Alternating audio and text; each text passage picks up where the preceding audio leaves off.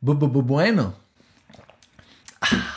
En este video vamos a revisar las estadísticas del año 2020 obtenidas por Stack Overflow en todo el mundo. Y esta información va a ser muy valiosa para ti como programador. Hola, soy ingeniero de software en Seattle, programador X, y esta información va a ser un poco densa Así que te invito a que vayas y te prepares un café para que estés con todas las energías y no te duermas porque vamos a hablar de demografía, vamos a hablar de diversidad, vamos a hablar de las tecnologías más populares y también vamos a hablar de salarios. Recuerda que este estudio que vamos a revisar es un estudio de Stack Overflow que hace a desarrolladores todos los años y a partir de miles de respuestas nos da indicadores de cómo está funcionando nuestra industria en el mundo. Empecemos. Y bueno, espero que te hayas preparado tu taza de café y estés listo para este video. Lo primero que vamos a hacer es ir a Google y poner Stack Overflow Insights. Y lo que vamos a hacer es ir a este estudio de Stack Overflow que tiene todas las estadísticas de la vida de desarrolladores en todo el mundo para el año 2020. Bueno, entramos aquí y lo primero que vemos es que esto está en inglés. Podemos traducirlo, da un clic aquí. Si es que estás en Chrome, elige otro lenguaje, escoge tu lenguaje que va a ser Spanish, ya lo sabes muy bien y bueno, aquí tenemos esta página. Dice, en febrero de 2020 casi 65 mil desarrolladores nos dijeron cómo aprenden y suben de nivel, qué herramientas están utilizando y qué quieren. 65 mil, cerca del número de suscriptores que tenemos en este canal de hecho. Aquí hay unos detalles que tú puedes leer, pero vamos directo a los datos. Las partes más importantes. ¿Cuáles son los idiomas más amados? ¿Cuáles son los salarios globales para desarrolladores? Y como desarrollador debes saber que Stack Overflow va a ser uno de los recursos que vas a utilizar más en esta carrera. Casi todo está en inglés, así que recuerda aprender muy bien inglés y si no sabes inglés,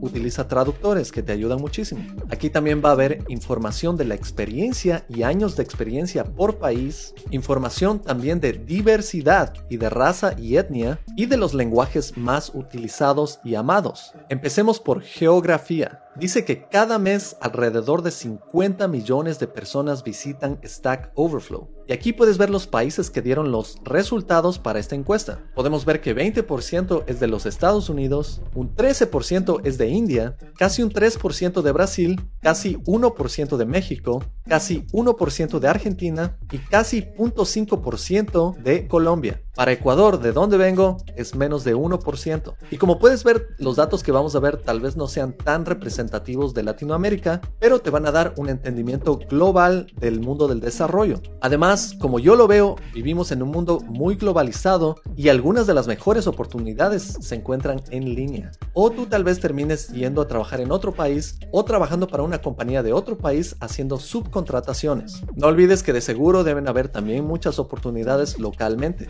Simplemente tienes que buscarlas. Aquí vemos que el 55% de desarrolladores que utilizan Stack Overflow son full stack, como yo, hacen frontend y hacen backend y el 20% son desarrolladores móviles. Recuerda que hoy en día los dispositivos móviles son extremadamente utilizados, así que tu trabajo futuro puede ser relacionado con tecnología móvil o con tecnología de responsive design y adaptiva. Puedes ver que la mayoría de usuarios de Stack Overflow son desarrolladores back-end. El 54 son full stack, que la traducción lo hace como pila completa, y 37% son front-end, que es tal vez donde tú vas a empezar. Veamos cuántas personas codifican como pasa tiempo, como hobby. Aquí dice que es el 78%. Y eso es algo muy común en esta carrera. Yo he tenido muchos hobbies relacionados con la programación. Uno de ellos ha sido hacer música con programación o hacer juegos. Y esto muestra que las personas que están en este campo también aprecian mucho esto y lo hacen por diversión, no solo como una profesión.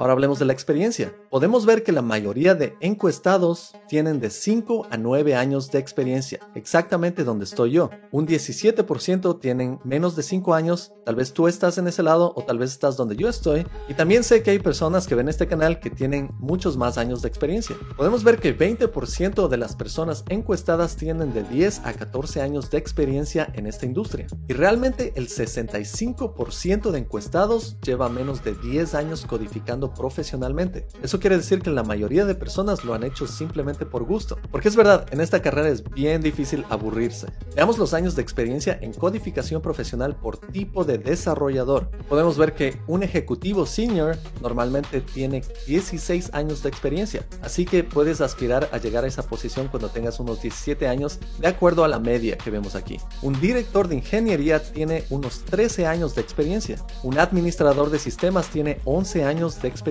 Un especialista en DevOps tiene normalmente unos 10.5 años de experiencia. Es bastante. Un educador tiene al menos unos 10 años de experiencia. Tal vez muy pocos se lanzan a la educación sin tantos años de experiencia. Un desarrollador de juegos tiene alrededor de 10 años de experiencia. Un desarrollador backend tiene alrededor de unos 8 años de experiencia. Y en la media los desarrolladores frontend tienen unos 8 años de experiencia. Si te pones a pensar en estos datos, lo que esto quiere decir es que la mayoría de gente que votó, son desarrolladores frontend, ellos han llegado a esa posición y tienen alrededor de 8 años de experiencia. Habrán unos que han estado más tiempo y otros que han estado menos tiempo, pero parece que por 8 años está la mayoría. Eso nos puede decir mucho que tal vez después de 8 años ya dejan de ser desarrolladores frontend o antes de 8 años tal vez estaban haciendo algo diferente. ¿A qué edad escribieron su primera línea de código? El 54% dice que escribió su primera línea de código alrededor de los 16 años. Realmente esto también se aplica a mí.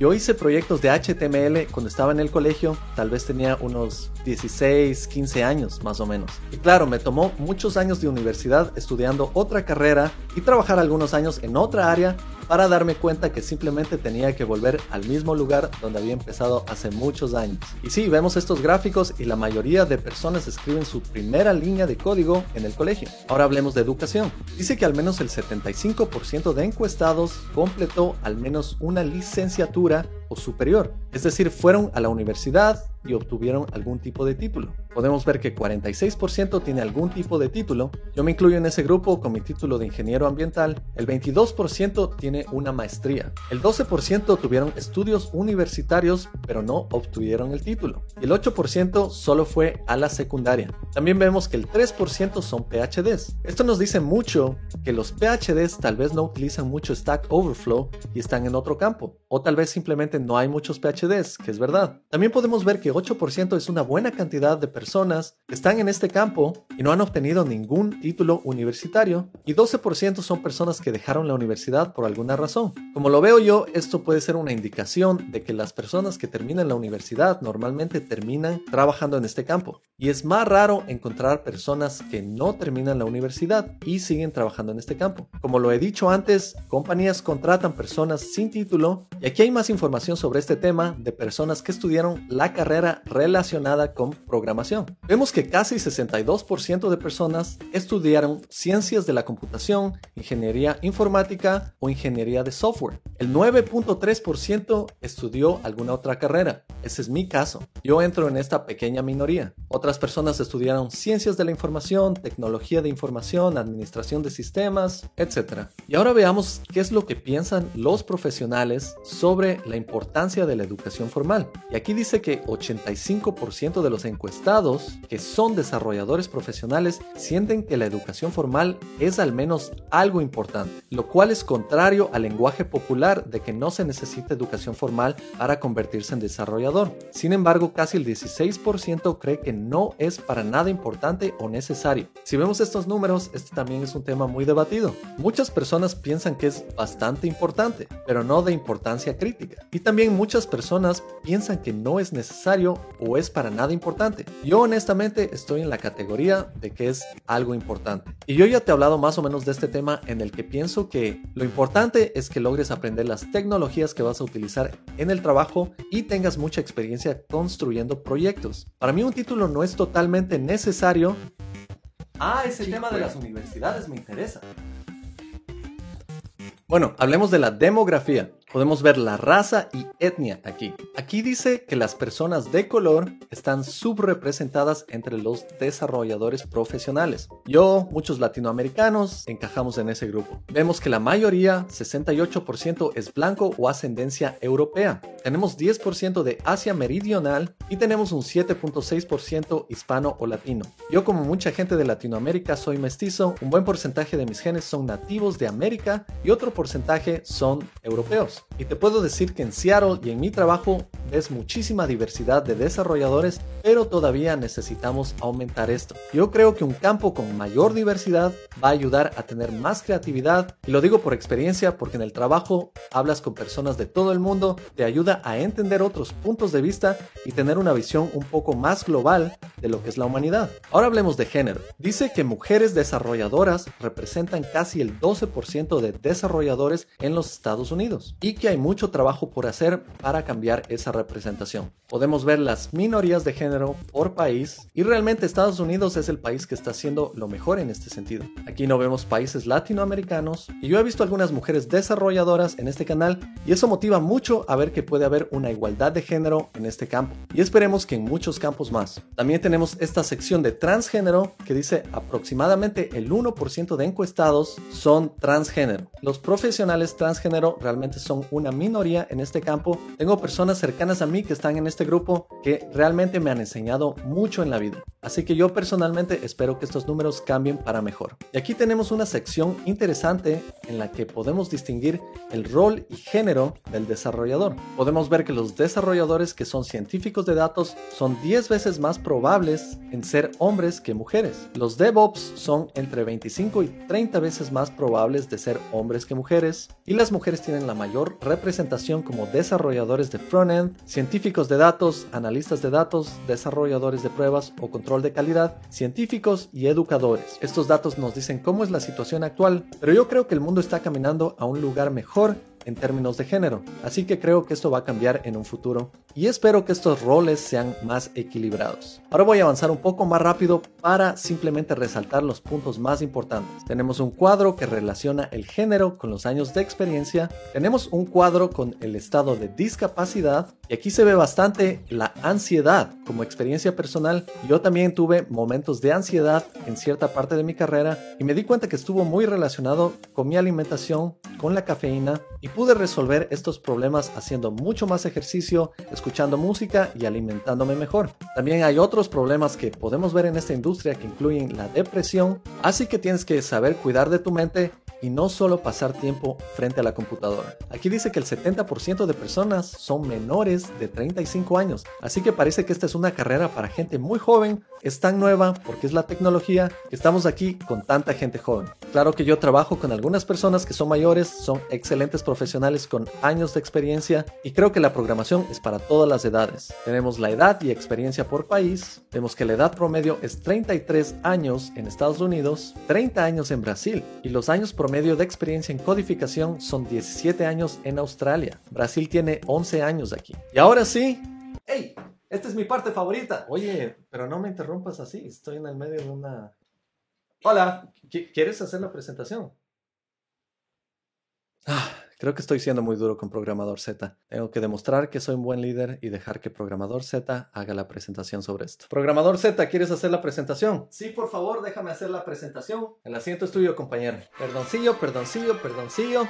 Bueno, se ha ido Programador X y ahora yo me quedo a cargo. Yo tengo más años de experiencia, soy un mejor desarrollador y pueden ver que soy Programador Z por mi tatuaje, la Z, él tiene una X. La tecnología es la parte más divertida de todo esto. Tenemos las tecnologías más populares, tenemos JavaScript, es el lenguaje de programación de la web. Tenemos HTML, CSS, que es muy utilizado y está en el tope. Y también te recuerdo que aprendas Python Python o Python, es muy bueno. También tenemos otros lenguajes aquí. Tenemos marcos web, que son los frameworks, que son los más utilizados. jQuery está cayendo mucho en popularidad, pero eso no importa. Lo importante es que aprendas el siguiente, que es React, y tienes Angular aquí, que son muy populares. Y tienes otros marcos, bibliotecas y herramientas. Tienes Node.js como otra herramienta muy principal. Tienes algo como TensorFlow, que es para Machine Learning, que no te tienes que preocupar de eso, solo te tienes que preocupar de Node.js, porque tú vas a ser backend, vas a ser un desarrollador web del futuro. Exactamente. Tienes bases de datos. ¿Y cuáles son las importantes? Aquí. Aquí tienes MySQL, tienes PostgreSQL. Yo he utilizado PostgreSQL, me parece muy buena. Tienes MongoDB y MongoDB es lo mejor para programadores que recién están empezando a programar. Y tienes muchas plataformas buenas. Tienes Linux, parece que Linux es la más utilizada en este sentido. Tienes AWS, yo tengo una certificación en AWS. Tenemos ventanas que realmente significa Windows, pero el traductor no lo hizo muy bien. Aquí vamos a mi sección favorita que es la de los amados, temidos y deseados. Podemos ver que el más amado es uno que se llama Óxido. ¿Mm? Ah, ese es Rust. Qué interesantes las traducciones en español de estos lenguajes en inglés. Tenemos también el más temido que es Visual Basic. Yo he escuchado historias de terror de este lenguaje de programación que no quisiera tenerlo ni en mis peores pesadillas. Y también podemos ver los marcos web más queridos, temidos y buscados. El más amado parece que es .NET Core y tenemos React.js. A mí me encanta React.js. Ahora los más queridos son React.js, por supuesto, React.js es una belleza. Y lamentablemente tengo que irme inmediatamente porque tengo una reunión y le dejo de vuelta a Programador X, que es un buen tipo, pero no tiene los años de experiencia que tengo yo y todo está muy bien, simplemente le voy a robar el mouse. Chao. Realmente estaba un poco hiperactivo idea programador Z. No lo he visto tan acelerado. Espero que se esté alimentando bien y esté haciendo ejercicio el muchacho. Tenemos una sección de tecnologías y cuánto pagan estas tecnologías. Pero les voy a ser muy honesto, el tema de salarios es un tema que es complejo porque es relacionado con la economía de los países. Así que vas a ver que en países como Estados Unidos y Europa pagan mejor comparado con Latinoamérica. Pero también tienes que considerar siempre el costo de vida en estos países, que también puede hacer que cambie un poco tu manera de cómo ves a esta cantidad de dinero. Podemos ver que trabajos en Perl pagan alrededor de 76 mil dólares anuales, trabajos en JavaScript tienen una media de 53 mil y esto es un promedio global, ¿no? Si vemos en Estados Unidos, podemos ver que ciertos lenguajes de programación como JavaScript pueden llegar a pagar hasta 112 mil dólares, HTML 110 mil. También te recuerdo que el mundo es tu ostra, no solo pienses localmente, trata de pensar globalmente, cómo puedes buscar trabajos en línea, cómo puedes trabajar desde tu país, desde tu computadora en otros países en donde puedan pagar un poco más y utiliza herramientas en línea como Fiverr. Aquí podemos ver un cuadro de las tecnologías y cómo están relacionadas y aquí está el mundo en el que estamos nosotros, la programación web, que todo se centra alrededor de HTML, JavaScript, TypeScript, React Native y recuerda que cuando estés atascado, pide ayuda o busca en Stack Overflow, trata de hacer traducciones y mucho mejor si aprendes el idioma inglés que te va a ayudar muchísimo en esta carrera porque realmente los lenguajes fueron escritos en inglés y eso te va a permitir acceder a una cantidad de información que te puede ayudar muchísimo en tu carrera. Si te gustó este video, no te olvides de darle un like, suscribirte, activar las notificaciones y contarles a todos tus colegas sobre este canal. Gracias por estar aquí, nos vemos en la próxima. Chao.